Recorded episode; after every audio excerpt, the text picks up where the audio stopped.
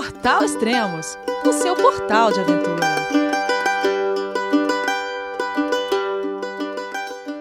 Bom dia, boa tarde, boa noite. Bem-vindo a Extremos, o seu podcast de aventura. Hoje estamos lançando uma nova série com o tema Debates. A ideia é periodicamente produzirmos um podcast com os assuntos quentes do momento ou aqueles assuntos mais polêmicos para assim gerar um pouco mais de reflexão ou ainda mais dúvidas. Bom, e para isso nada melhor que um convidado de peso. Tudo bom, Guilherme Cavalari?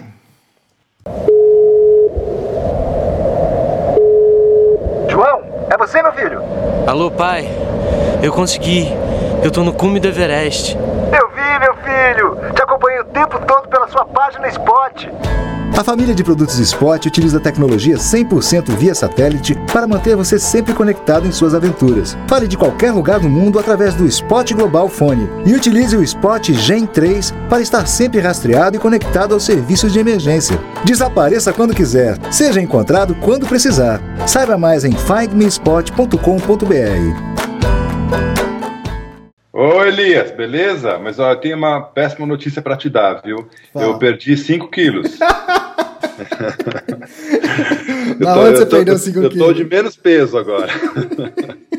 Você perdeu 5 quilos lá na Escócia. perdi, não, eu não encontrei, só perdi. Perdi 5 quilos. Não, mas não foi na Escócia, não. Foi criando vergonha na cara e comendo menos aqui na, na mantiqueira mesmo. Legal. Ah, onde você tá? Você tá na Mantiqueira, você tá na- no refúgio. Tô em casa, no refúgio Calapalo, em Gonçalves, Uhum. é, levando aquela vidinha de roça. Ah, legal. Aquela, Ó, aquela vidinha ma- mais ou menos. Hoje é dia 5 de julho, né? Por mais que os podcasts do Extremo são atemporais, é, é legal de vez em quando a gente falar quando que a gente grava isso, né? É, 5 de julho, tá muito frio aí? É, essa semana até que não, mas É. a semana passada, ou 10, 15 dias atrás, é, às sete e meia da manhã, o horário que eu olhei no termômetro estava menos 5. Eu acho Menos, que de sacanagem. de madrugada fez menos 7, menos 8. Que isso? Aquela friaca brava que bateu aí, que todo mundo ficou de queixo batendo. Aham, Aqui acho que chegou, acho que 13, né? Positivo aqui, na- aqui em Campinas. É, não, aqui, aqui né, o bicho pegou. Durante uma semana, todo dia de manhã, tava tudo branco de geada. Tudo, tudo, parecia neve. Aí, ó, quem quiser passar frio, ó, já tem uma dica, vai pro refúgio Cavalapalo no É. inverno. Frio de gente grande. Só por uns pinguins aí. É. E, mas que história é essa de debates extremos que você me então. convida para uma roubada dessa ainda? Aquele negócio, né? Se é polêmica, vamos, vamos pegar alguém de peso para gerar mais polêmica, então. Ai, já vi que vai, vai, vai cair bem no meu currículo esse negócio. Legal. Vamos falar um pouco também do da Calapalo. Então aproveitar, fazer que você que o pessoal conhece. Tem algumas pessoas que já até visitaram, né? Eu já vi o pessoal comentando que, que visitou, algum, algum pessoal é, posta fotos do refúgio, mas fala um pouco mais do refúgio aí pro pessoal.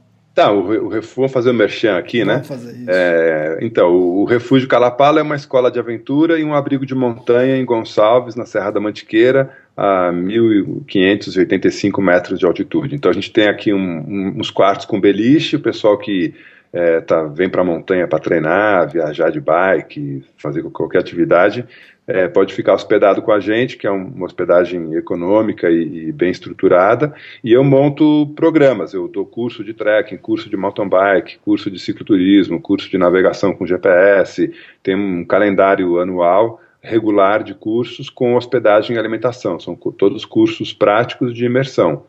Então essa, esse é parte do meu trabalho, né? Então parte do trabalho é, é produzir livros e editar e distribuir pela Calapalo Editora e uma parte complementar é esse trabalho com a escola de aventura é, e o abrigo de montanha. Tá. É, você tem várias atividades que você faz periodicamente que você monta um grupo e faz um curso de alguma coisa e a pessoa fica hospedada no refúgio. é Isso, né? isso. Ou um curso, ou um treinamento, ou um workshop, ou simplesmente um fim de semana de, de lazer né, com esporte de aventura. É, as pessoas podem fazer que nem, eu, que nem eu fiz, que eu fui aí só para comer e beber. É, preferencialmente não, né? preferencialmente tem que ser aventureiro.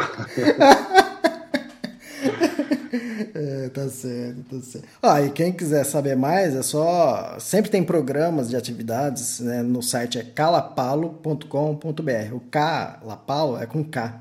Isso. Então, Beleza. Então vamos lá, vamos começar então os assuntos aqui.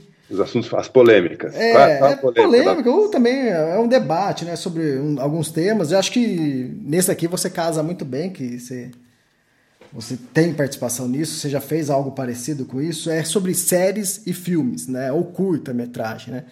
É. que muitas vezes eu sou procurado aqui no Extremos, pessoas avisando, ah, pô, Elias, estou indo fazer uma viagem, estou fazendo uma expedição e, e a ideia é lançar uma série para, sei lá, para web ou uma série tentar vender para o off ou para qualquer canal aí, entende? É. Então a minha ideia é debater isso, né? Às vezes eu, eu tento orientar a pessoa, ah, legal, interessante, mas pô, tenta fazer um curta, tenta fazer um filminho, né? E é que negócio, eu não sei quanto a você, mas não que eu não goste de série, entende? Mas acho que série é. Às vezes não aborda muito bem um tema, sei lá, às vezes faz uma série de web 15 minutos, pô, não dá, dá É. nem tempo falar seu nome, né?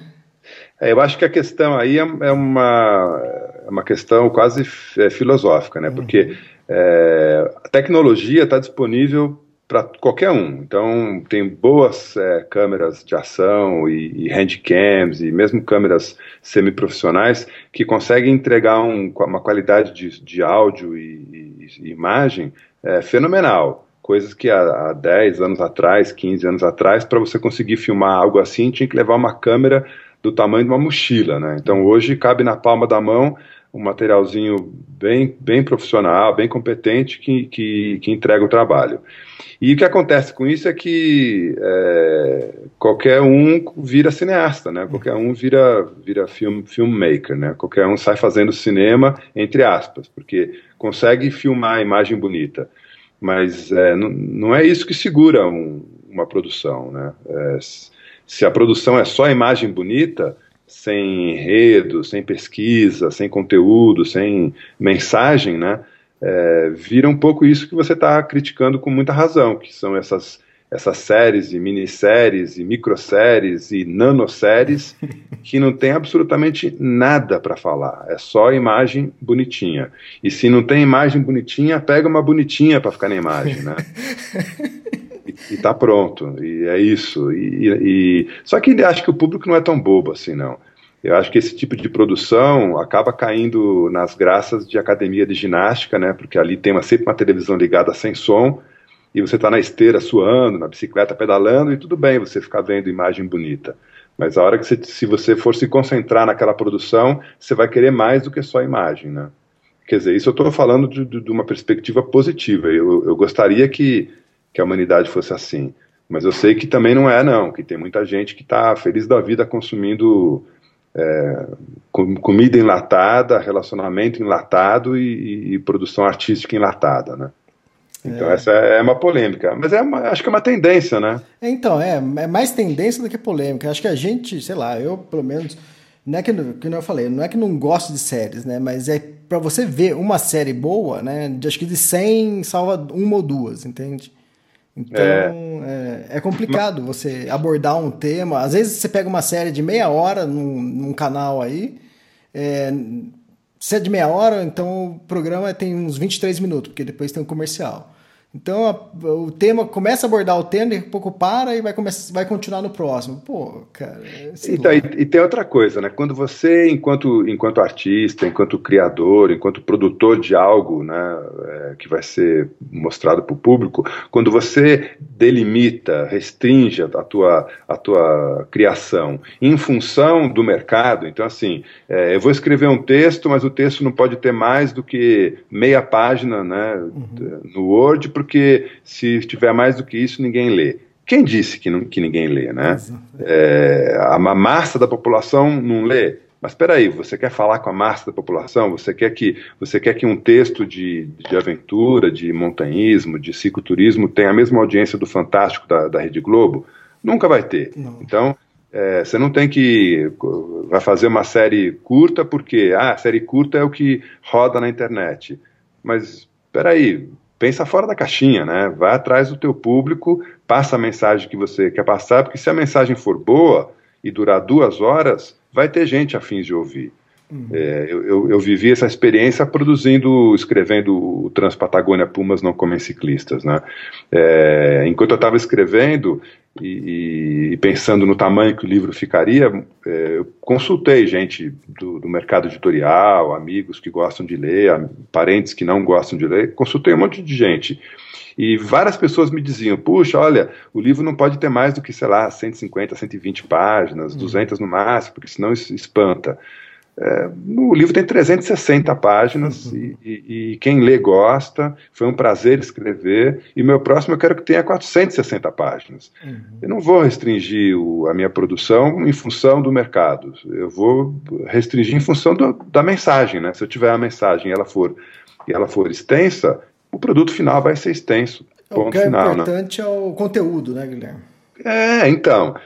É, esse, esse, o, o, compromisso com o conteúdo é um compromisso com, com a gente mesmo, né? é buscar o teu valor pessoal e tentar passar isso num filme, num, num texto, no que seja, né? numa expedição, qualquer coisa. É, mas é ser genuíno, é buscar em você o, o teu valor pessoal, né? e não se moldar em função de uma coisa que nem existe, né? mas que é chamada mercado. Uhum. Ah, eu passei um pouco por isso no Extremos, que quando lancei Extremos no início de 2008, final de 2007 para início de 2008, e com os colunistas sempre falava, ó, escreve uma página, duas páginas, no máximo três páginas do Word, né? Mas você pode escrever à vontade, mas o ideal é isso. O que o, que o pessoal lê é isso. Eu mesmo falava isso. Eu acho que nos dois primeiros anos do Extremos a, a, filosofia foi essa. Aí depois eu comecei a abrir mais a cabeça, e, porque às vezes chegava um texto maior, melhor, eu via que dava resultado.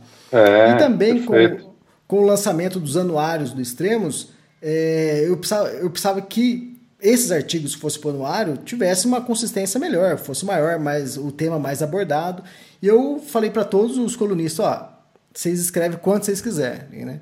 É. Ah, mas a pessoa começou a chegar é, artigos aqui e o pessoal lê, que às vezes acho que a pessoa não tem essa a, a grandeza disso, ou visualmente o quanto quantas páginas ele está lendo, né? Porque na, na, internet você não tem como saber quantas páginas está lendo. Mas vários artigos aqui é de 9, 10, 12 páginas do Word. E esses, eu, depois você vai notar que esses artigos são os mais comentados, que repercutem melhor, que o pessoal elogia, que o tema foi explorado muito bem, entende? É, mas é isso, é, não tem que ter, não tem que restringir a criação de nada em função do tal do mercado, né? Isso é, é uma inversão de valores, é você pensar no, no produto final e não no caminho para chegar no produto final, né? O que, o que interessa é o caminho, é o quanto você vai pesquisar, o quanto você vai se dedicar, colocar de você, é, se expor, né? É, os, os melhores, as melhores produções, seja de texto ou de imagem, são aquelas que, que o, o autor se expõe mais, né? Ele se mostra mais humano. É, se ele se esconde atrás de fórmulas, né? Ser, ser curto, ser, é, ser isso, ser aquilo, é, acaba passando para o consumidor, para quem está digerindo aquilo, que não é, que não é 100% verdadeiro. Então eu também tenho um pouco de bode, o mesmo bode que você tem de, de série eu também tenho. É, eu, o meu bode é por identificar nisso uma, uma tendência e que está sendo copiada e recopiada e recopiada e ninguém, ninguém pensa nada original, fica só repetindo fórum, né? Tipo, é, é, a Porta dos Fundos, Porta dos Fundos bombou, então vamos, vamos fazer o mesmo estilo infinitamente, né? Até esgotar. Exatamente. O, o segundo tema, que também tem a ver com. Você até já abordou ele, que é tipo você criar uma história e não apenas mostrar o lugar ou mostrar, ah, eu sei fazer um rapel, ó, oh, aqui é a cachoeira tal, né? Que é quase que um guia turístico, né? E, é. Então é. É isso que, que eu sinto falta, né? As, as pessoas produzirem, não importa que seja um curta-metragem, demore, dure 15 minutos, mas que passe uma mensagem, que passe uma história. Você, você tem experiência com isso? O, que, o primeiro que você lançou, né? Você lançou um, um curta, né? O curta é um filme, o seu. Quanto tempo tem? O primeiro, o primeiro filme que eu fiz foi, foi o Transpatagônia. Isso. Que é um com longa, tem uma hora e quatro, eu acho. É, e a gente nunca. Quem fez o filme foi o Cauê Steinberg, ele que é o diretor, que produziu, que montou tudo. É, eu entreguei o material bruto e ele, desse material bruto, é, compôs uma narrativa e, e, completou a narrativa com entrevistas que ele fez é, mais tarde comigo, sem, sem roteiro. Né? Uhum. Apontava a câmera e, e, fazia uma pergunta e ali eu respondi e os takes foram todos de primeira. Tudo que está ali no documentário foi feito uma vez só. Mas o filme é, é, é propriedade, é criação do Cauê Steinberg. Eu sou apresentador, o, o cara do argumento e, e, e o cineasta de campo. É, mas assim, o tempo todo, o, o, que o Cauê percebeu quando ele recebeu o material foi que aqui tem conteúdo, aqui tem uma história, né? Uhum. Tem, um, tem uma pessoa se, se expondo, dizendo o que pensa, é, se, se, se, fosse, se for o caso, chora no, na frente da, da, da, da câmera, mas tem uma história para contar. E, e, ele foi atrás dessa história e montou, montou o filme. O filme ganhou alguns prêmios de, internacionais de cinema e acabou no, hoje está exposto no, no Netflix. É, mas eu jamais sairia de casa é, com o intuito de filmar ou fotografar alguma coisa, é, simplesmente pela beleza cênica, né? Uhum. Porque o, o pôr do sol é bonito, porque isso, porque aquilo. É, o, se, se, eu não tiver uma história, uma mensagem para passar, uma história para contar, e no final é a minha história mesmo, é, não tem por que eu me dedicar a produzir nenhuma obra. É, então eu não, eu, não, eu não tenho identificação nenhuma com essas obras que não têm é, não tem história, não tem enredo. São sequências de imagens é, bem feitas, imagens bonitas.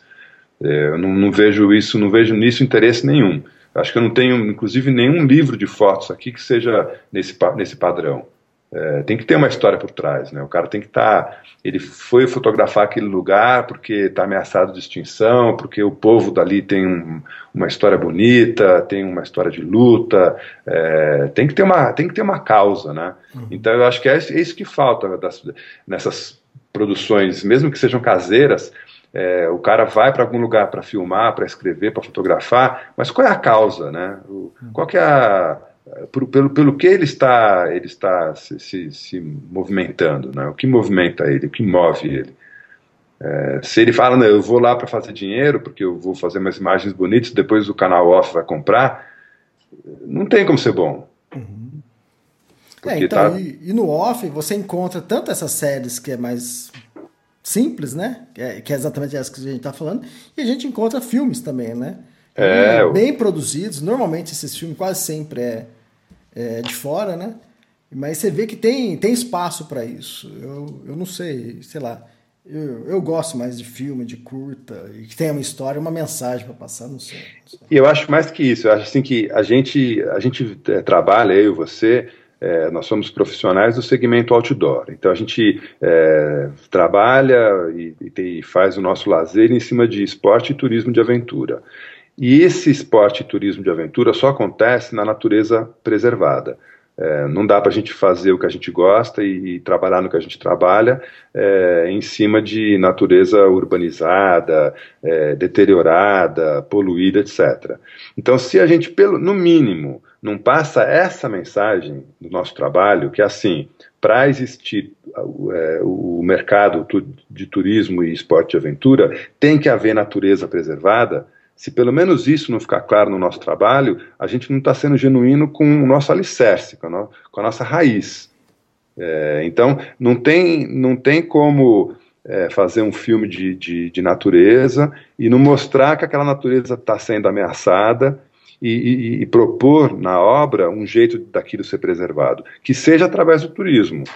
Né? Vamos preservar isso para que pessoas venham e paguem ingresso, ou contratem guias e deem uma função econômica. Isso é, uma, isso é muito básico, né? muito básico, mas isso é o mínimo que tem que ter. Então essas, essas, essas minisséries que o cara vai pedalar, sei lá, na Chapada Diamantina, na Serra da Canastra, e fica mostrando é, riozinho e montanha, e fala, pô, irado, chocante, que subida, que baita subida. É, para mim isso não serve para nada, nada. Não acrescenta absolutamente nada. É, então é, exatamente. Tem, eu, é o que eu falei, eu não gosto de série, mas tem séries boas, que eu acho que até simples, mas eu acho que bem filmado, bem produzido. Acho que algumas do Sylvester Camp, né? Aéreas eu gosto muito, né? E Mas é difícil, é o que eu falo. Ou também, para quem está começando, tudo bem começar fazendo séries, mas uma hora parte para um curta, né? Parte para um filme, né? Parte para uma produção que tem um enredo, uma história melhor. Né? É, se pergunta, antes de sair de casa, se pergunta, mas por que, que eu quero fazer essa produção, né? Uhum. O que, que eu tenho para falar sobre esse lugar, sobre a minha experiência lá? E isso não só com séries, também com textos, artigos. Qualquer né? coisa. Qualquer é. coisa. E pessoas também, hoje é muito comum o pessoal ter blog, mas é blog só de fotos bonitas, não tem aquele conteúdo, né? Teve uma coisa que aconteceu aqui também no Extremos, que uma produtora uma vez entrou em contato querendo, pô, a gente tá pensando em fazer uma nova série, o que, que você acha? Queria consultar vocês, não sei o que tem. Vocês talvez poderiam ser até o personagem do, da série. O que, que, que você tem? O que, que você poderia sugerir pra gente, né? E eu passei uma proposta interessante, que a, que a equipe do Extremos seria personagem, e o tema que eu abordei, o tema que seria do, da série, né? era travessia. E é. eu mandei a proposta, tudo, a pessoa assumiu e ficou sem falar mais nada. E a série era para rolar até que mais ou menos rápido e nunca mais falou comigo. Passou seis meses, eu vi essa série no, num canal de televisão aí. E como eles não podiam usar o mesmo nome, porque no, no contrato, na proposta, era sugerido isso, eles colocaram só um nominho na frente e fizeram mais ou menos na ideia que eles entenderam que eu passei a proposta. Mas lógico ali era só uma coisa superficial. E é. o que acabou rolando aí é, é, é, exatamente isso que a gente está falando: é mostrar a montanha bonita com a bonitinha na frente, entende? Então, quer dizer, eles não entenderam nada. É, é, pro, é propostas, né? É. A proposta do cara era: deixa eu fazer alguma coisa para vender para o canal X, é, que está precisando de, né, de material. E Exatamente. pronto, sem, sem nenhum compromisso com, com mensagem, com, é, com, com o que está por trás, o que está por trás da, da montanha. É, falar em travessias, né, de, de, de, trekking, vamos falar de trekking no, no, no, Brasil, é bem complicado, né, porque é, apesar da gente ter um, uma área continental, né, o Brasil é, é, um, é um continente, a gente tem, tem poucas travessias consagradas, consolidadas, é, e disponíveis. É, tem muita natureza, mas é, é, ou é terra de ninguém ou é terra de alguém, com a maiúsculo, que você não pode entrar. Uhum. E, e, e, parque nacional é uma complicação. Se, se o Estado pode, ele proíbe a, a entrada de qualquer cidadão do bem. Mas se você entrar num parque nacional, nas áreas restritas, né, que eles chamam de intocadas, você vai encontrar palmiteiro, caçador, pescador, grileiro, que você imaginar de, de tralha você vai encontrar lá, você só não vai encontrar turista, né? Uhum. Esses estão proibidos. Então, falar em travessias de trekking no Brasil é um tema super controverso e polêmico. Começa pelo, pelo gerenciamento da terra pública. Quem são esses diretores de parques? É, quem são esses órgãos federais, estaduais que, que administram essas terras que são nossas, da população, e o que eles fazem com essa terra? Né? É, a gente tem infinitos exemplos de, de parques nacionais é, fora do Brasil que são administrados para fins de lazer e turismo e muito bem administrados. É, são, são lucrativos, eles conseguem é, se manter com o dinheiro que o público pagante é, traz e estão aí sendo preservados, mas preservados aos olhos de todos e não preservados aos olhos de ninguém. E isso no Brasil é uma política que simplesmente não existe. Quando um lugar, agora estão falando que Serra Fina e Marins Taguaré vai virar parque. E eu fico arrepiado de pensar. Em vez de eu ficar aliviado, eu dev deveria ficar aliviado, pensando, finalmente vão cuidar, vão preservar. Mas não é essa o resultado, não é esse o resultado final. Vira, vira parque, é, cheio de restrições, restrições ilógicas que não facilitam o acesso das pessoas. É, e você não sabe o que está acontecendo lá dentro. Sim. Deixa de ser público. Né? O público tem que ser transparente. A gente tem que ter acesso às informações do que acontece ali. É, eu tenho a impressão de que parque no Brasil, parque nacional e estadual, é, é latifúndio de propriedade de, do diretor. A impressão que eu tenho. Uhum. Para ele, para o usufruto pessoal dele. E totalmente contrário do que a gente vê lá fora, né? Acho que você teve boa experiência com isso na Patagônia, né? É, Patagônia, Estados Unidos, Canadá. Eu acabei de voltar do, do da Escócia, uma, um monte de áreas, é, de áreas é, público-privadas. Tem na Escócia tem lugares que são de propriedade privada. O latifundiário, dono daquele, daquela imensidão de terra, quer dizer, imensidão para os padrões escoceses, ele libera para qualquer um acampar, pedalar, etc., nas, nos, nos caminhos pré-determinados. É, ele deixa. É, o Estado não trata o cidadão como um bandido. O Brasil tem essa mania de tratar o cidadão como um bandido. É, você é bandido até provar o contrário. Então, eu não quero que você entre nesse parque, porque se você entrar aqui, você vai depredar, vai incendiar, vai sujar, vai estragar. Cara, deixa eu provar que eu não vou fazer isso. E dá essa chance. Não, eu sou culpado até provar a inocência. É, o, último, o último tema que a gente vai debater vai entrar nisso também. É. a, gente, a gente volta nisso. É, vamos mudar de tema então. É, montanhas versus troféus, né? Que muita gente... Esse é bom. Esse foi um tema que você sugeriu e eu tinha sugerido também um bem parecido, que é como que é repetição de conquistas versus novas conquistas. Né? É. Não, esse, é, esse, é, esse é cabeludo. Eu sugeri até meio que com segundas intenções, porque como o Extremos, você, você fala muito sobre Everest, uhum. Sete Cumes, fala muito sobre esse, esse montanhismo mais comercial, eu sugeri meio que para dar um cutucão, né? É, mas eu, eu, eu, sei como, o que você pensa a esse respeito, então é um cutucão com boas intenções, né? Uhum. Eu sei que a gente comunga da mesma ideia. É, mas a, a, a, você, a, gente já falou bastante sobre isso no passado, é, em off, né, nós dois. O, a história é, de novo, o mercado, né? É, se, você, se você monta uma expedição para subir o Everest, é mais fácil conseguir patrocínio do que você montar uma expedição para escalar o, o Monte é, KTZ. Bedingô. É, que ninguém nunca ouviu falar, né? Uhum. Então, no final é assim, deixa eu, deixa eu moldar o meu projeto, a minha ambição, o meu sonho em função do mercado. Exatamente. Deixou de ser ambição, de, deixou de ser projeto, de, deixou de ser sonho. Virou um negócio.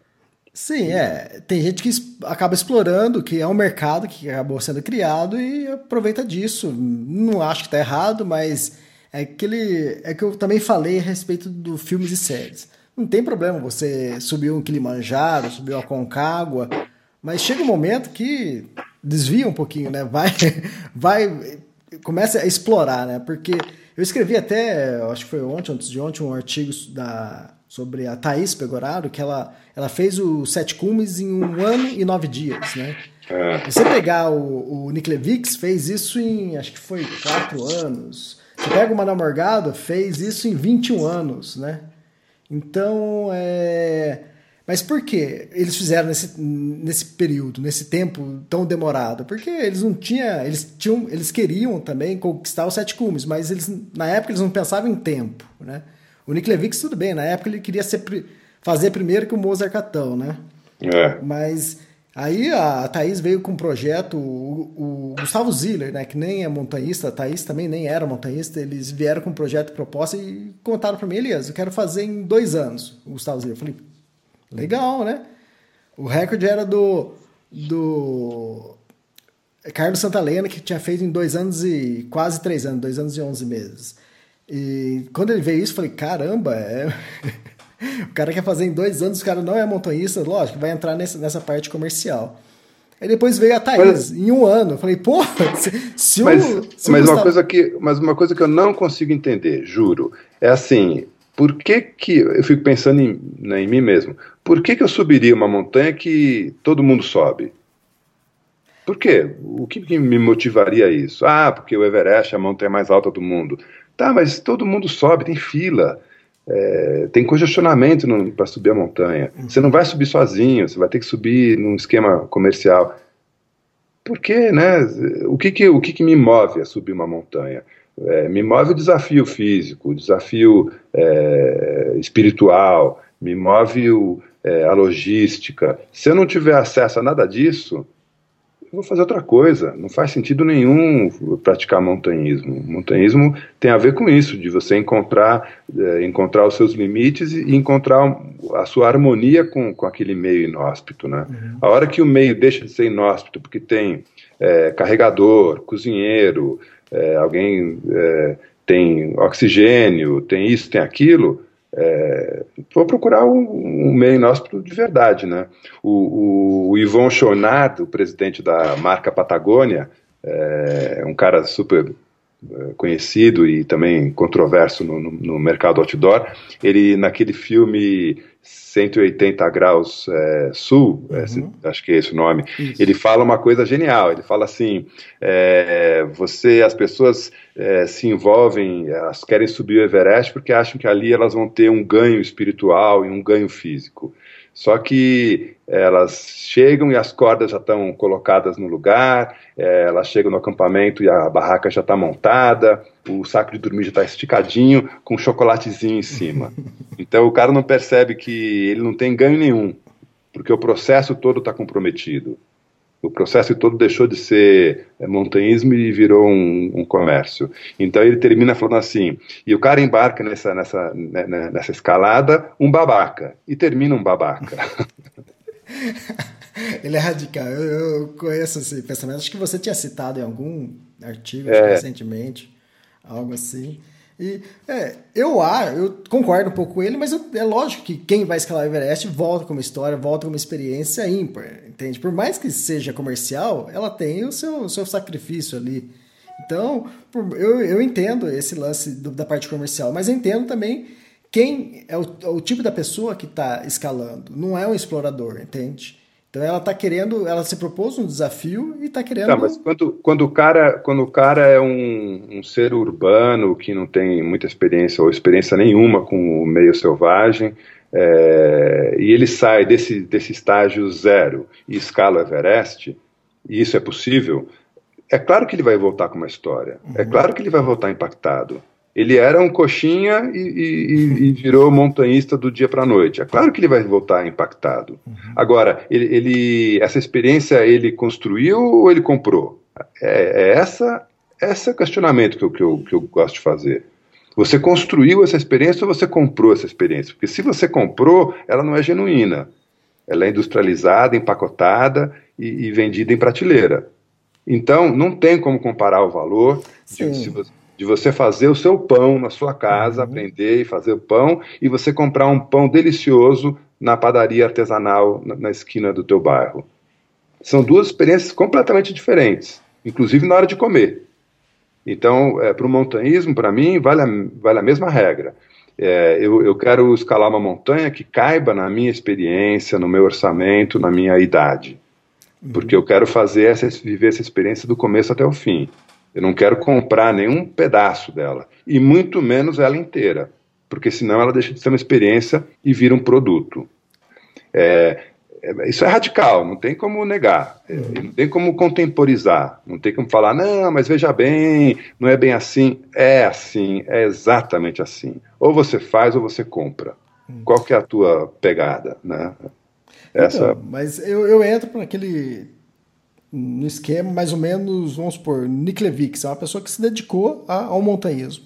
Ele repetiu muita, muitas conquistas que já estavam aí. Tudo bem que eu também dou valor porque é, muitas das conquistas nenhum brasileiro tinha feito. Então, é, eu acho isso interessante também.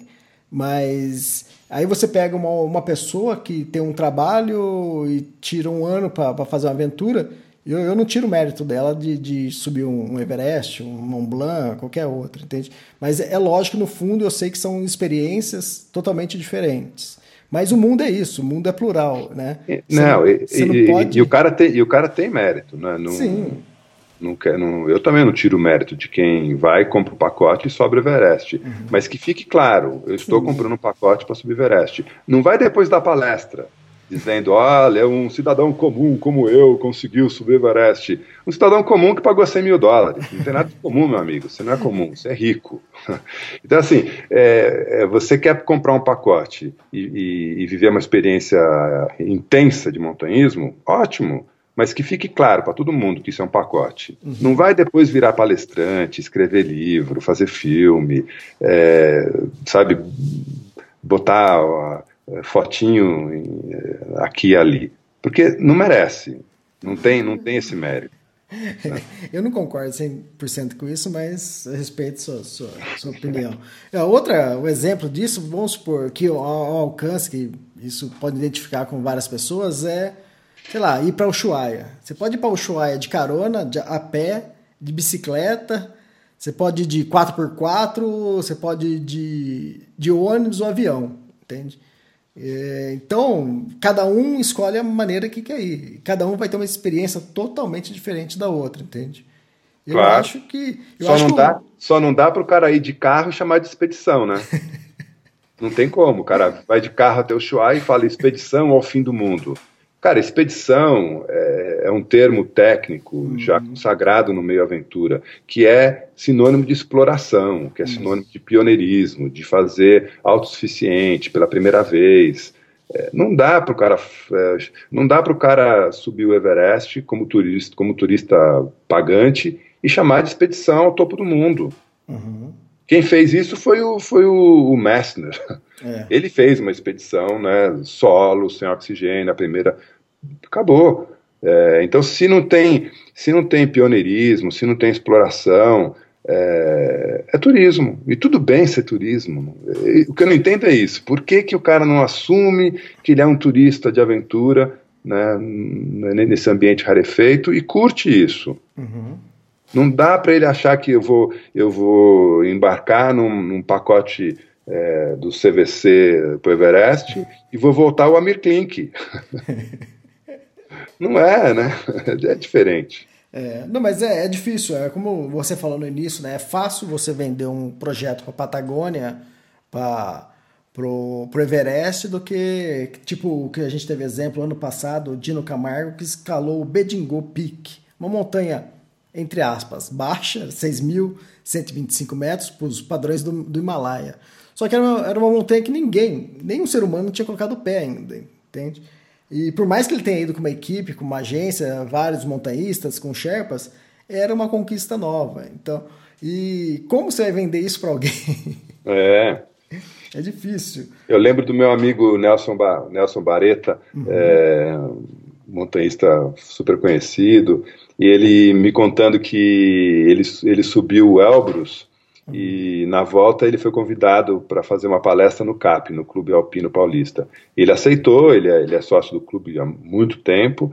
Aí ele me contando assim, ele falou, ah, eu fui lá dar a palestra, mas cara, ele falou, Gui, eu fui envergonhado, porque, puxa, eu subi lá o Elbrus, foi uma moleza, porque é uma montanha super trabalhada, né, é bem comercial, é, eu fui, fui, fiz tudo sozinho, né? Ele falou o máximo possível, mas é, tinha gente comigo na trilha, no, no cume, etc. E uma vez no topo do Elbrus, eu olhei em torno e tinha um monte de montanha muito mais legal, uhum. que ninguém que não tem nem nome, que ninguém escala, que seria uma baita aventura é, conseguir chegar no cume delas. E lá estava eu, né? Ele me fala, me falando. É, lá estava eu no CAP contando do Elbrus e, e o tempo todo pensando na, em todas as montanhas menores, mais legais que eu não fiz, que eu perdi. Então, isso é consciência, isso é consciência é, não egocêntrica, essa é entender que tem muito mérito né, chegar no, no, no cume do Elbrus, mas é, é, um, é um mérito com seus, com seus limites. E, e, e, que deveria, eticamente, ser ressaltado e colocado com clareza em qualquer tipo de disposição, né? Hum, é, não dá para o cara bater no peito e falar assim, eu sou né, o Amir Klink das montanhas, porque eu subi o Elbrus, porque eu fiz os sete cumes. Não, não, não dá, não Sim. dá. Eu, eu não consigo enxergar essa, esse, o mérito nesse sentido. Tem um mérito, tem um mérito pessoal e que fique com ele, né? Sim. Ah, tem outro registro que eu tenho aqui, é, do Marcelo Reibelo e da Juliana Bechara Belo, que em 2013 foi, foram os primeiros brasileiros a escalar uma montanha virgem no Himalaia. E isso é interessante também. É, é o que eu falei. Talvez não seja uma montanha técnica tão difícil assim, mas era uma montanha virgem. Ninguém tinha chegado no, no topo, né? Então era um projeto ímpar, diferente. É difícil é, você querer comparar isso com, com a Concagua, com que às é. vezes é dez vezes até mais difícil, mas era uma conquista, era uma conquista realmente, né? A primeira vez que alguém chegava no cume. Então, e até outros projetos do Amir Klink, né? A travessia é, do Atlântico, né? Hoje, até hoje, por isso que é o valor né, da conquista, da, da inovação, da exploração, né, da coisa nova, né? Até hoje ninguém repetiu a travessia do, da Klink. Então, mas é, eu, eu, tenho muito medo desse, dessa ânsia por ser o primeiro, né? Uhum. Por, é, porque muitas vezes hoje, é difícil hoje você encontrar uma montanha que não foi escalada, é difícil você encontrar um, uma, um, um lugar do planeta que não foi pisado por pés humanos. É, então, assim, nessa ânsia de ser o primeiro em alguma coisa, é, os caras começam a, a, perder um pouco a noção do ridículo, né? Então, eu não duvido muito que é, daqui a pouco, porque assim, tem, assim a primeira mulher no, no, uhum. no, Everest, a primeira mulher brasileira no topo do Everest, a primeira mulher brasileira acima de 50 no topo do Everest. Daqui, daqui a pouco, assim, eu, eu quando subi o Everest, vou ser o mais narigudo, o brasileiro mais narigudo no topo do Everest, né? que valor tem isso? No, né, talvez no, no, no, acho meio, no meio dos narigudos, talvez tenha algum valor. É, no meio dos, no meio dos napões. Mas assim, é, tem que tomar cuidado, né? Eu acho que já passou essa fase de ser o primeiro. Eu acho que a gente está, enquanto sociedade, é, enquanto humanidade, a gente tem que evoluir para deixar de ser o primeiro, é, mas para ser o mais profundo, né?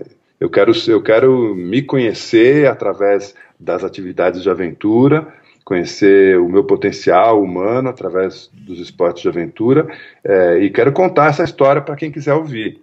E, e, isso não é competitivo. Eu não, eu não vou ser o, primeiro a nada. Eu vou ser apenas genuíno, eu buscando o meu caminho é, no tempo que eu tenho de vida. É, é muito mais genuíno e, e humanizado do que essa coisa mercadológica, competitiva de ser primeiro é, e troféuzinho, tudo vira troféu na estante no final, né? Uhum. É. Vamos, vamos mudar de tema então. Tenho aqui ter ou fazer. É referente a equipamentos. Fala sobre isso. Ah, então, esse aí é o calcanhar de Aquiles, acho que de, de todo mundo. Eu já, já vivi os, os dois lados dessa história, né, de, de dos dois excessos. É, a gente acha que aventura, esporte de aventura, turismo de aventura, é, prescinde né, de equipamento. É, na verdade, assim, o equipamento é, é essencial. Né? É, quanto mais técnico, é, mais técnica a proposta, mais técnico vai ser o equipamento. Mas é, dá para manter as coisas no, no, no nível básico e, e realizar mais do que comprar. Quando as pessoas me procuram aqui no, no, no refúgio é, para fazer um curso, um treinamento, porque elas têm uma ideia de, sei lá, fazer a carreteira austral de bicicleta, é, subir a Concagua, sei lá, qualquer coisa. Ou até coisas bem mais simples, né? Fazer a Serra Fina, o trek na Serra Fina, uhum. e vem treinar comigo, é, eu vejo uma preocupação muito grande com o equipamento. Com eu preciso da mochila tal, da barraca tal, do sapato tal, da roupa tal. É, e eu lembro quando, quando eu comecei, há, 40 anos atrás, na, no, na aventura, né, a gente nem chamava isso de aventura, chamava só de voo pro mato, né? E, e, durante anos e anos eu não tinha jaqueta de chuva, eu usava um saco grande de lixo, aqueles sacos pretos. Eu cortava um buraco para a cabeça, dois buracos para o braço e vestia aquele avental e fiz muita coisa desse jeito. É, e funcionava super bem e continua funcionando. Se eu precisar, eu faço isso hoje. Uhum. Então, o, o, ter, né, o ter aquele a wish list, né, aquela lista de desejos é, de equipamento, acaba virando uh, o hobby, o, o hobby principal a maior a atividade principal.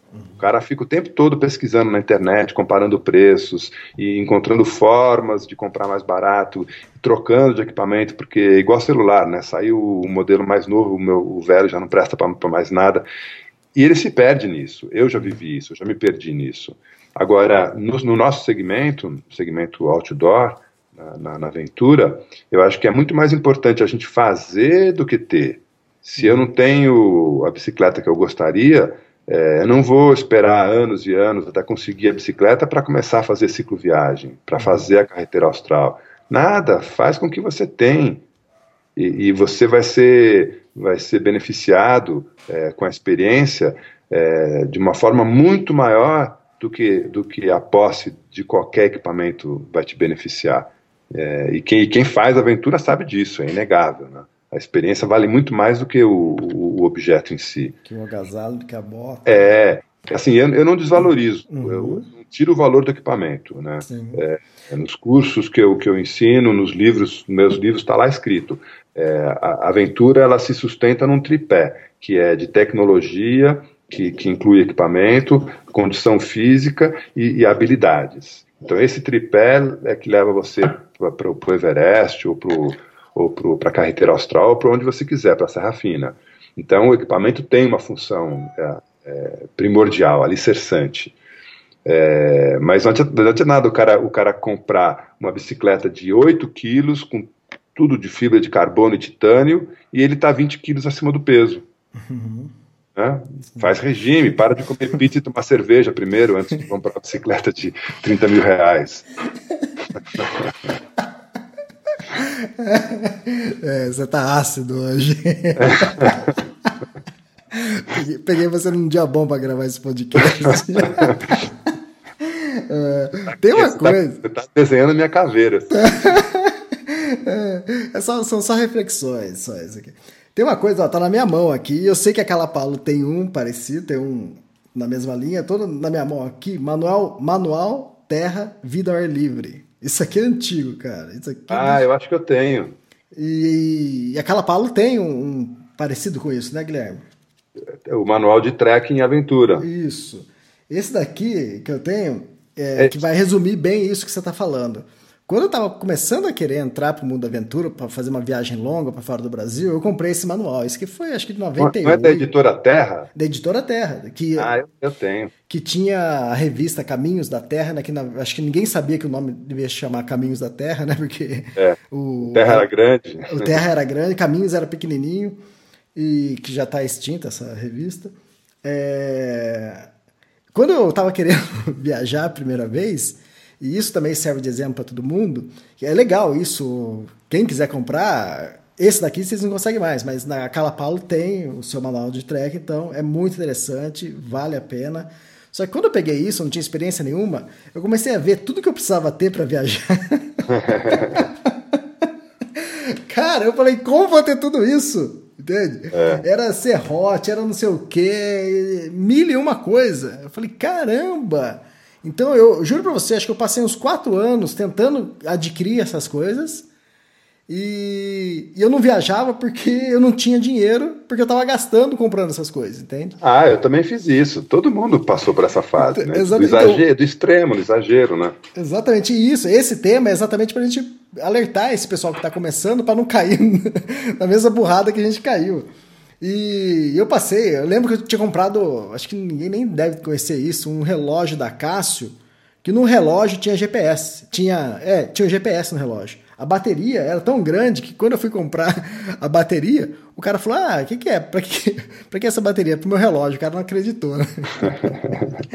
e era interessante o relógio, mas hum, demorava, então, demorava hoje, pegar sinal. Hoje em dia, o, o mercado top né, de é, de, de, de, experiências né, de trekking, de mountain bike, de cicloturismo, está é, tá todo voltado para o ultraleve, né, o ultralight. É tudo, é tudo minúsculo, com dupla, dupla tripla função. É, então as pessoas estão conseguindo fazer é, travessias em trekking, como por exemplo a, a Pacific Crest Trail uhum. ou a Continental Divide, são trilhas de 4.500 quilômetros que os caras fazem caminhando em, em três meses, quatro meses, etc., é, com mochilas é, de 6 quilos. 6 quilos é tudo que o cara tem de roupa, de barraca, de saco de dormir, tudo, tudo, tudo pesa 6 quilos. É, a Rose acho que estava com 8 quilos. É, então. É absurdo. Isso... Ela estava falando da, das, dos equipamentos que ela tinha, que era super leve, é, é fantástico. É, então, e, e, e, esse trekking ultralight, né, que já tem, sei lá, uns 10 anos que está bombando nos Estados Unidos, na Europa, é, ele agora está dando filhote, né, está dando, está tendo ramificações. Então ele, ele invadiu o mercado é, mountain bike e cicloturismo. Há uns 3, 4 anos surgiu no, no segmento uma coisa chamada bikepacking, que tipo é uma, é uma paródia, né, uma brincadeira com as palavras é, é, backpack, né, mochila, uhum. e bikepack, que é, seria a, a, a bike como mochila.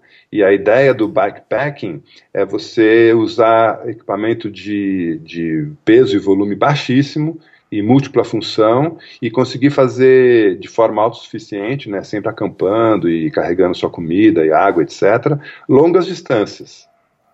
Então é a valorização não é, da quantidade de equipamento, mas da qualidade do equipamento, uhum. sempre usando material de alta tecnologia e sabendo usar tudo isso, porque o cara vai para uma travessia de bike ou a pé é, de longa distância, etc., num clima é, incerto, às vezes é, agressivo, e ele tem não tem nenhuma uma troca de roupa, ele tem exatamente a roupa que ele precisa para passar para aquela experiência. Então ele, ele tem que saber usar, tirar o máximo daquele equipamento, para inclusive não correr nenhum é, risco de segurança. Então as pessoas estão fazendo travessias é, de qualquer distância sem barraca. É, faz bivac, uhum. dorme debaixo de um todo, usa rede, sei lá mas é tudo visando o mínimo de peso e o mínimo de, de volume e o máximo de técnica e habilidade. Então, é, é uma supervalorização do equipamento, sim, mas ao mesmo tempo também é uma supervalorização do ser humano, porque o cara tem que ser bom, hábil é, para usar tudo aquilo. Então, ele tem que investir em conhecimento também, né? De novo, é o tal do tripé, né? Que eu, que eu ensino nos cursos que é forma física, habilidade, que é conhecimento, e tecnologia, que envolve também equipamento, né? É, então, mas também. Tudo para equilíbrio. É, exatamente. É importante isso, mas o que eu estou tentando, você também está tentando alertar o pessoal, que às vezes a trilha que você vai fazer, essa viagem que você vai fazer, não precisa de tudo isso. Né? É, Quando eu fui para Patagônia, eu não precisava de um GPS, eu ia fazer trilhas é, demarcadas, trilhas que estavam no parque. Eu não ia explorar nada. Nem, nem bússola você precisava, nada. nem bússola precisava, que custa 50 reais, né? Imagina então, um GPS que era mais de mil que eu paguei. Né? E por que comprar um GPS antes de saber usar a bússola? Não, exatamente, mas era falta de experiência. E o que acontece? O quanto que eu gastei no equipamento já, já daria para eu ter viajado há muito tempo antes, sem comprar. Eu é. lembro que eu estava fazendo uma trilha lá em El Chaltén, indo para Laguna de los Tres, que você deve conhecer bem. Conheço e bem. Eu tava caminhando lá, eu tudo com. E, eu, e olha que naquela época eu não tava com a melhor bota, com a melhor roupa, nada, mas tava com equipamento mediano, entende? Daqui a pouco passa do meu lado, assim, dois chilenos, né? Ali é o Chaltén, é Argentina, né? Mas passou dois chilenos do meu lado que parecia que tinha saído para comprar pão na padaria. o cara tava de calça jeans, uma bota normal, um agasalho quase que. Não, lógico que não era um um moletom, mas era quase isso, e tava fazendo a trilha que eu tava fazendo, e eu ali gastei anos e anos comprando equipamentos para fazer a mesma trilha deles, né? Eu vou te mandar uma foto que eu fiz na, na Transpatagônia, né, com aquela viagem de seis meses de bicicleta pela Patagônia, e nos, nas últimas semanas eu encontrei dois, dois garotos rumenos, né, dois garotos da Romênia, e eles tinham duas bicicletinhas, duas mountain bike dessas de supermercado, uhum. e os alforges eram uns tambores de, de plástico de 20 litros que eles parafusaram no quadro da bike e amarrava a tampa de plástico do, do tambor com, com uma, uma, cinta velha. Os caras estavam de chinela havaiana, uhum. chapéu de palha, Patagônia, né? Umas camisas tipo estilo havaiana, assim, faltando botão. e estavam lá pedalando junto comigo. Então, é... tem que tomar muito cuidado mesmo, né? com esse exagero na, na idolatração do equipamento, né? Ele não é, ele é importante, mas você tem que tomar cuidado para não se perder nessa nessa ciranda do consumo, porque e não é culpa de que eu, eu já me perdi nisso, não é culpa da gente, é que, é que a gente é bombardeado para consumir, você tem sempre que querer alguma coisa nova, você tem sempre que desejar, é, as pessoas estão sendo incentivadas a fazer lista de desejo. Uhum. De, alguém alguém se, a, descobriu que isso é sinônimo de organização, de comprometimento com o futuro, é, que as pessoas que fazem isso serão bem-sucedidas. Então, é, o cara fica sempre fazendo a listinha do que ele não tem. Uhum, é, exatamente. E a lista é grande, hein? E, vivendo sempre na frustração, né? Porque eu tenho aqui uma lista de tudo que eu não tenho. Uhum. Cadê a lista do que eu tenho, né? Ninguém valoriza isso. Eu vou fazer a listinha de tudo que eu tenho e, e, valorizar isso antes de fazer uma lista do que eu não tenho. Não, mas é, isso aí é aquele negócio. É, para quem está começando, é bom ouvir um podcast desse, uma orientação dessa, porque a gente passou por isso, né? E quando eu lembro quando eu voltei da, da Patagônia, eu dei uma palestra lá em Cabreúva, onde eu morava na época. E no final da palestra, ou no início da palestra, estava conversando com o pessoal ainda, o pessoal estava arrumando tudo. E o cara sabia do tema que eu ia falar, e o cara falou: Putz, eu sonho também é, conhecer a Patagônia. É, mas eu primeiro quero comprar uma 4x4 para ir. então, na verdade, ele sonha ter o 4x4. É, né? exato. A então, Patagônia é só a desculpa do consumo. Então, não, não, é aquele negócio, não tá errado pensar assim, de forma alguma. Mas às vezes isso é um empecilho que ele coloca para ele mesmo não ir. Então, eu acho que o errado está tá na ilusão. Ah, ele está se iludindo, achando que quer ir para a Patagônia, quando na verdade o que ele quer é ter um 4x4. Uhum. Então, a hora que ele assumir isso para ele mesmo, ele vai ser um cara mais feliz. Ele vai, ter, ele vai ter os objetivos mais claros na vida, né? É, como tudo, né, que a gente falou assim, é, é, acho que é tudo uma sequência de experiências. Ah, uma roupa é, super leve, pesa menos, que vai esquentar mais, é útil, é ótimo, até eu quero ter, talvez tenha alguma coisa assim. Mas ela tem uma finalidade, onde você vai usar. De repente, o trek que você vai fazer aí pro é, Pico das Agulhas Negras não precisa de tudo isso, entende? Às vezes a pessoa está querendo entrar nesse segmento da aventura, fazer coisa, mas ela não consegue comprar os últimos equipamentos. E às vezes, para começar, não precisa disso. De, depois, com o tempo, ela vai pegando as manhas, vai querendo é, fazer outras coisas maiores, aí esses equipamentos, essas coisas vão, vão se tornar mais necessários. Né? Ó, eu, eu tenho uma formulazinha para uhum. passar, que é a seguinte: cada real que você gasta em equipamento, você tem que transformar em uma hora de treinamento físico e uma hora de estudo teórico sobre aquilo que você quer fazer. Nessa proporção. Então, gasta um real, gasta cem reais é, num, numa camiseta, tá bom. Investe 100 horas de treinamento físico e investe 100 horas de estudo é, para o destino que você quer visitar. Essa proporção é equilibrada. É, interessante, interessante. Porque é. o que acontece hoje é o contrário, né? Eu invisto 10 mil reais em equipamento é, e invisto uma hora de é, por, por semana ou, ou, por dia em treinamento físico e uma hora para pesquisar alguma coisa, ler um folheto, entrar num site para desco descobrir alguma coisa sobre o Pico da Bandeira que eu vou visitar, que é o meu objetivo próximo. E no final, a experiência, o que, o que, determina a qualidade da experiência é o quanto você, você conhece sobre o, o lugar que você está visitando, né? Isso, isso é que vai enriquecer a experiência. Você visitar uma montanha e você saber a história daquela montanha, quem foram as pessoas que passaram por ali antes de você, uhum. é, qual é o, o, estilo das pessoas que moram no, no, pé daquela montanha. Isso vai enriquecer muito mais a experiência do que simplesmente comprar o pacote e subir, né? Uhum. Exatamente. Vamos passar para o último assunto? Ó, tá rendendo já. Opa! Hoje rendeu. É... É, eu vi essa semana uma notícia que tinha é, 40, 40 barracas no cume de alguma montanha, acho que da Serra Fina, algo assim. Não importa qual é a montanha, qual é o lugar. Né? O que a gente vai debater aqui é que não sei se a gente está fazendo o nosso trabalho muito bem de fomentar o segmento da aventura ou a gente está fazendo o contrário, Guilherme. É, então, tem, tem que ter um livro é, chamado é, Guias de Turismo, quando é, é. escrito, autores de guias de viagem quando vão, vão para o inferno. Isso, né? vão para o inferno. Vão para o inferno? É uma pergunta. Isso. É, é uma pergunta mesmo, e não tem resposta, porque eu, eu me questiono isso, você também, imagino que todo mundo que que trabalha com, com turismo de aventura se pergunta isso, né? A gente vai e, e narra uma experiência é, bonita, enriquecedora, num, loca, num local de natureza preservada e na nossa, no nosso vácuo, de repente, centenas de pessoas vão para lá e aquela natureza pode deixar de ser preservada, inclusive em função disso, né? É um dilema, eu não tenho resposta para isso. É, eu acho que está muito vinculado à educação.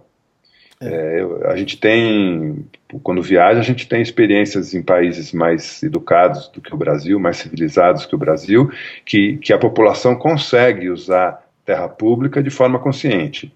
Então, você vai para os Estados Unidos, é, pega Yosemite, pega Yellowstone, os dois parques nacionais mais antigos dos Estados Unidos, é, e eles estão inteiros, eles estão saudáveis e com visitação anual de milhões de pessoas.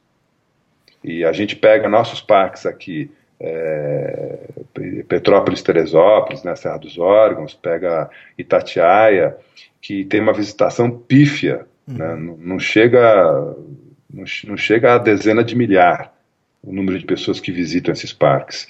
É, e às vezes a, a, a depredação é maior em Itatiaia do que é em Yosemite. Então a questão não é volume de pessoas, é a qualidade dessas pessoas que, que visitam esses lugares. E isso tem a ver com educação. E educação, não, não, eu não, tô, não vou falar nenhuma novidade, não é o nosso forte no Brasil. Uhum. É, a gente está com a escola é, sucateada desde a da, da, da ditadura militar, é, não tem nenhuma proposta e não é prioridade para esse governo ou para os governos anteriores, nunca foi prioridade da educação decente para a população. Então, você não pode esperar que, que a população saiba se comportar de forma educada num, num ambiente natural, num, num, numa terra pública, né? A gente vive aqui a realidade do que o, o público não é de ninguém. Hum. Então, se não é de ninguém, eu não preciso cuidar, né? É diferente da, do, da Europa, dos Estados Unidos, ou mesmo da Argentina e do Chile. O público é de todo mundo, é meu também. Então, se, se eu, eu vivo, eu vivo é, arrumando encrenca. Toda, toda trilha que eu vou, se eu vejo alguém fazendo uma burrada, jogando sujeira no chão, é, fazendo fogueira, eu vou lá e, dou, e, e, passo a minha mensagem. Falo, ó, não está certo, por isso, por isso, por isso é, me expondo inclusive a, a, uma reação violenta, né? É. Mas é porque eu sinto que, que aquilo me pertence. E se me pertence, eu, e não, me, não pertence só a mim, né? Se eu estou ali, eu sou, eu sou guardião é, daquela propriedade que pertence a mais um monte de gente. E eu não consigo no, ficar quieto. Aqui no extremo, a gente chegou a publicar um, um vídeo, é Por Amor à Mantiqueira, né? Que eles estavam mostrando, né? Que o vídeo começa bonitinho, lindo, aquelas imagens maravilhosas da mantiqueira, e depois começa a mostrar o rastro que o feriado deixou, entende? Então era era lixo para todo lugar, papel higiênico, o pessoal fazendo necessidades perto do lado da trilha ou do lado perto dos rios, né? Então é, é aquele negócio. E pro para a montanha, é, talvez nem tenha sido tanta gente assim, né? Que nem você estava falando. Mas é, o impacto que, que o pessoal está causando é muito grande. E, e, depois, quem acaba arcando com isso é muitas agências, algumas agências locais, que eu conheço algumas pessoas, que acabam tendo que fazer essa limpeza, né? É, mutirão de limpeza. É. Isso, porque senão, porque essas pessoas vivem disso, né? Vivem do turismo na montanha. Então não tem como ela depois levar um cliente novo para um lugar que está todo é, depreciado, com, com sujeiras e tudo mais. Então, é difícil esse. É, a gente tenta, a gente fomenta o, o, mundo da aventura, mas é difícil saber como que isso chega para as pessoas, né? Porque aqui no, no Extremos também a gente tem dois artigos que bombou muito, fez muito sucesso. Um é do Antônio Calvo, Não Deixe Rastros, e o outro é Como Cagar no Mato, né? É. Apesar, apesar, do tema, do título ser duro, mas é é, é, saudável o pessoal ler entender como se comportar melhor na, nas viagens, na, nos acampamentos que fazem, né? É que a gente quer, a gente quer que todo mundo, que as pessoas conheçam a natureza, se envolvam na natureza, mas que preserve, né? Então, mas acho que é, essa é a diferença do nosso mercado, o mercado aventura brasileiro e o mercado aventura eh, da Europa, dos Estados Unidos. A gente aqui tem que ser muito mais didático, muito mais pedagógico, tem que repetir lições muito básicas, que lá eles não precisam. Se você visita os maiores portais é, de, de, de, esporte de aventura em língua inglesa, você dificilmente vai ver um artigo lá ensinando a cagar no mato. Exato. Porque as pessoas aprenderam isso em casa, aprenderam isso na escola. É, não, vão, não, não, precisam ler um artigo sobre isso na internet. Uhum. E a, a, no Brasil, essa não é a realidade. A gente tem é, um papel educador. É, e às vezes é educador antagônico, porque a gente ensina algo que vai contra aquilo que ele aprendeu em casa que vai contra aquilo que ele aprendeu na escola. Então, é, não, é, não é educar, a gente tem que reeducar, é mais difícil. Porque tem que apagar uma educação errada e inserir uma educação é, correta. E correta unicamente no sentido de, de respeito, respeito àquilo que é de todo mundo. É, o, a natureza, ela pertence a todo mundo, independente de nacionalidade. A, a árvore que eu tenho aqui na frente da minha casa é tão minha quanto de qualquer cidadão da China. É, é, a natureza ela, ela extrapola é, fronteiras. É, nem, a natureza não respeita fronteira nenhuma. Então, a hora que você começa a pensar assim, sabe, esse, esse cantinho de terra que é meu e de outros 7 bilhões de seres humanos, eu acho que a responsabilidade de cada ato pesa 7 bilhões de vezes mais, né? Pelo menos, é, teoricamente, deveria ser assim. Exato. É, tem um exemplo disso que depois que eu voltei do, do Tour do Mont Blanc e que eu fiz um trek lá de 11 dias, é, eu voltei com algumas ideias, né? E uma das, das ideias era essas placas de sinalização né, é. na trilha. Que cada lugar é diferente, é legal isso, cada, cada região, na Patagônia você vê um pouco diferente. Eu achei muito interessante as que eu vi lá na Itália, na Suíça. É, eu achei fantástico para quem está fazendo a trilha autossuficiente, sozinho, sem guia, fica fácil, entende? E quando eu voltei, eu comecei a pensar, por que a gente não tem aqui no Brasil, né? E comecei a bolar algumas coisas que poderiam ainda melhorar. E eu, e eu inventei de colocar isso pouco tempo atrás no papel e mostrei.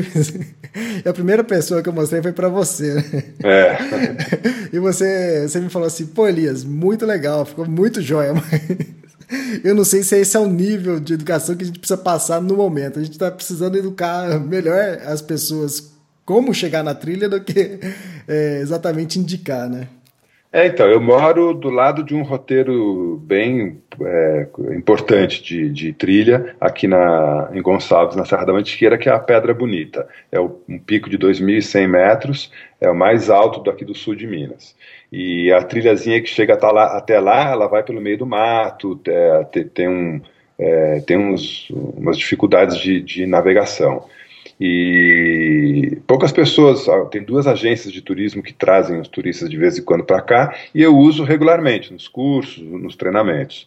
E nunca ouvi de ninguém aqui da cidade essa proposta de vamos é, identificar e, e, sinalizar a trilha até a Pedra Bonita, porque assim todo mundo consegue subir sem, sem dificuldade. As agências, elas não querem fazer isso, imagino, um pouco por reserva de mercado, né? Uhum. Então, se, se tiver placa, não vai contratar guia. Então, é um jeito meio, meio obtuso de pensar. Uhum. Eu não colocaria placa é, indicando é, essa trilha, porque, porque é uma trilha é, meio sutil, uma trilha delicada, que passa por vegetação jovem. É, se começar a ter um volume muito grande de pessoas que vão precisar ir no banheiro, que vão se perder momentaneamente, abrir trilhas novas, etc., etc., o impacto na montanha vai ser muito maior. Uhum. Então, é, tem, eu acho que tem, tem que ter um, um, uma, um bom senso aí de é, não vamos restringir, Uhum. Vamos ensinar, mas a hora que eu desenho um croquisinho para alguém, né, eu faço isso direto. Como é que eu chego na Pedra Bonita? Eu vou lá e desenho um mapinha para o cara. Mas junto com o mapinha que eu vou explicando como chegar, eu falo, ó, bom, você está levando é, água, é bom você levar. Você está levando agasalho, beleza. Você está levando pé higiênico, se você fizer xixi ou cocô no mato, é, você traz o papel higiênico de volta, porque isso é lixo, não fica lá. E, e dou uns toquezinhos. Sim. que eu acho que vão, vão educando aos poucos, né? Então, eu acho que é, é, nosso papel é um pouco isso, é de orientar e educar e, e tentar construir uma comunidade de, de amantes, aí, de usuários da natureza é, um pouco menos é, agressivos e, e, destrutivos, né? Tem coisas bobas, por exemplo, o cara sobe, uh, vai fazer trilha ouvindo música, é, seja, no, seja no fone de ouvido ou às vezes segurando na mão assim o celular, é, a música naquele ambiente está isolando ele, né? Se ele põe a música alta para todo mundo ouvir, é, ele está espantando toda a, a, a fauna local e está impondo a todo mundo que está que, que tá naquela, naquela pegada, naquela trilha, a ouvir aquela trilha sonora que, é, que só ele gosta, né? Então são, são detalhes, né? São detalhes, mas eu acho que quem faz trilha aqui no Brasil, acho que o pessoal está escutando a gente, que, que gosta muito de Itatiaia, para Serra Fina, para outros lugares, né? Eu acho que isso deve ser meio comum, hein? Escutar música na trilha. Eu, é... pra, mim foi novidade. Eu fiz uma trilha na Serra Fina que uma das pessoas estava assim, com o celular colocado na mochila em alta. E, e oh, vamos lá, vamos. É. Parecia que você estava na academia. Fazendo... É, então.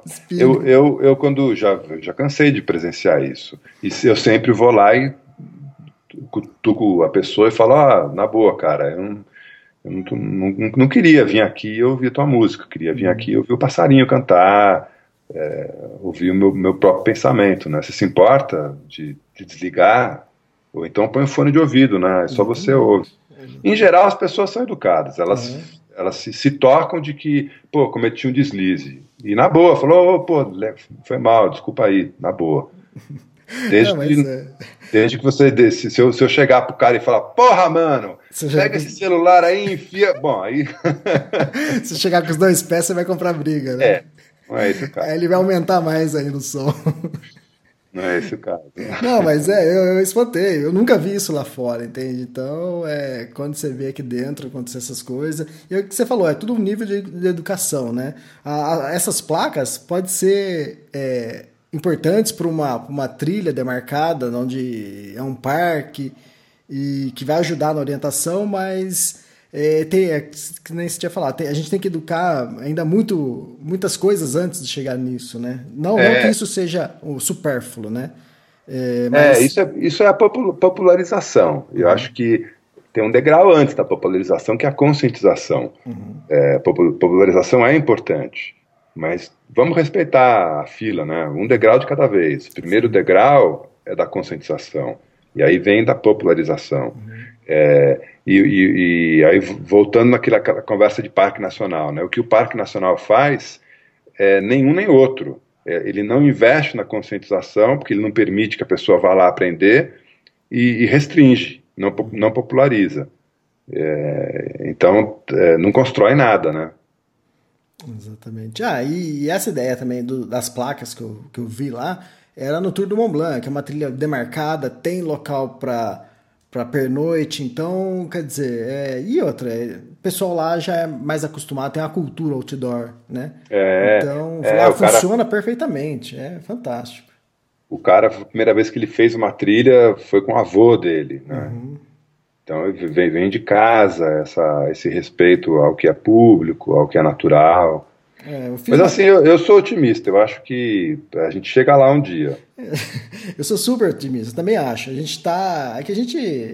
A gente foi descoberto faz 500 anos, então a gente é, a gente é o neném perto deles. a gente está engateando ainda. Eu fiz um trek durante o Tour do Mont Blanc, num dos refúgios, acho que foi o Refúgio Bonatti, onde fiquei. No mesmo quarto, o quarto era para sete pessoas. Eu era, eu era o sétimo, já tinha. E era uma cama separada e depois tinha seis camas assim juntas, enfileiradas. Aí depois, quando chegaram lá, eu, quando eu cheguei primeiro não tinha ninguém, depois foi chegando e era uma família, né? Com os avós, os filhos e os netos, né? E Olha eles tinham só. falado, é, o nosso sonho era fazer, é, fazer essa trilha junto, né? Então eles fizeram uma trilha, não fizeram o Tour do Mont Blanc inteiro, fizeram acho que uma trilha de quatro dias, que passava pelo Tour do Mont Blanc. E, e essa cultura, né? Imagina a gente aqui encontrar avô, é, filho e neto na trilha. É, é, muito raro, né? É, não, vamos, vamos sonhar com isso. A gente vai chegar lá, a gente vai chegar lá. não estou falando que não exista, lógico que deve existir isso, deve acontecer, mas é um número muito pequeno que a gente, que a gente quer aqui é fomentar que isso aconteça muito mais, né? Guilherme, Rendeu esse podcast, hein? A gente tem que Opa. diminuir o número de tópicos. Ó, e o pessoal que está escutando também, se gostou, se acha que a gente deve gravar outros nesse estilo, deixa recado aí, avisa a gente, dá uns cutucões. Se a gente pegou pesado em alguma coisa ou não pegou, deixa recado aí também. Eu tô vendo tudo, viu? Você, você armou pra mim, viu? Desenhou minha caveira. Foi, foi para os dois, não foi só para você, não. Ô, Guilherme, obrigado pelo podcast. Acho que Obrigado eu. Ô, Foi interessante, a gente abordou bastante temas aqui que às vezes é tabu, ou às vezes a gente não tem tanto é, espaço para debater isso, então é, é legal isso também. É, eu acho que o, é, o importante é ser sincero no, no, no que diz e no que acredita. Então eu não, eu não acho que todo mundo vai concordar com o que eu disse e também não estou buscando, não estou preocupado com isso. O, o, o importante é que eu sou sincero, eu acredito na, em tudo, tudo isso que eu disse, eu, eu assino embaixo. Ah, ó, para quem escutou até agora, tem um plus a mais aqui. o Martin, que nem o, o Steve Jobs falava. É... E eu não falei, eu ia falar no começo e acabei esquecendo. É, a O gente quê? está em julho, né? Dia 5 de julho hoje. Eu li o seu primeiro capítulo do livro novo, Guilherme. Ah, o livro sobre as Highlands, né? É, vamos, fazer um, é, um fusquinha, né? Fazer- provocar o pessoal. É, você, você acabou de mandar o primeiro capítulo do livro que você está escrevendo. Qual o livro Sobre- que é? Sobre as Highlands, sobre as duas viagens que eu fiz sobre, eh, na- até as Highlands da Escócia. E vai ser um livro nos moldes do Transpatagônia Pumas Não Comem Ciclistas, eh, falando sobre as, as viagens de aventura que eu fiz nas Highlands, contando as histórias das Highlands e também promovendo um, um- um debate, né, no caso um monólogo eh, filosófico sobre valores, sobre passado e futuro, eh, com os traços autobiográficos. É literatura de viagem, é o que eu estou me dedicando agora a fazer. Então, para quem gostou do Transpatagônia Pumas Não Comem Ciclistas, prepare-se que acho que ano que vem já vai estar pronto eh, esse livro sobre, sobre as Highlands.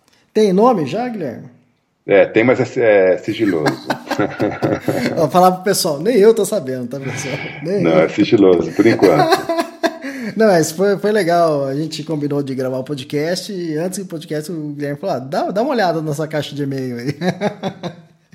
É, então, é, é tudo provisório, né? Pode ser que eu mexa ainda nesse primeiro capítulo, mas, mas já tá indo. Mas tá legal, tá muito bom e já dá pra é, notar o que, que vem pela frente aí. Eu acho que eu gostei, eu adorei o primeiro capítulo. E eu falei aqui, eu queria falar isso só pra provocar o pessoal mesmo. mas você falou ano que vem, mas não dá pra acelerar isso, Guilherme? Pô, já estamos em julho. Acelerar, você tá falando é 100 metros raso, né? É só pra provocar, é só pra provocar. Eu sei, eu sei, como você escreve e o resultado sempre é muito bom e, e legal, mas é só pra avisar o pessoal aí que, que você tá trabalhando em outras coisas no momento. É, né? não tô, eu não tô coçando o saco, não, tô trabalhando. Legal. Ô Guilherme, obrigado e vamos, daqui a um tempo a gente bola um próximo podcast, porque isso aqui vai ser uma série, a gente sempre vai abordar alguns assuntos assim, não precisa ser polêmico, mas alguns que a gente pode entrar em debate, esclarecer alguma- algumas dúvidas, né? Beleza, tô, tô aqui à disposição. Legal, obrigado e até a próxima. Até breve, abraço! Tchau.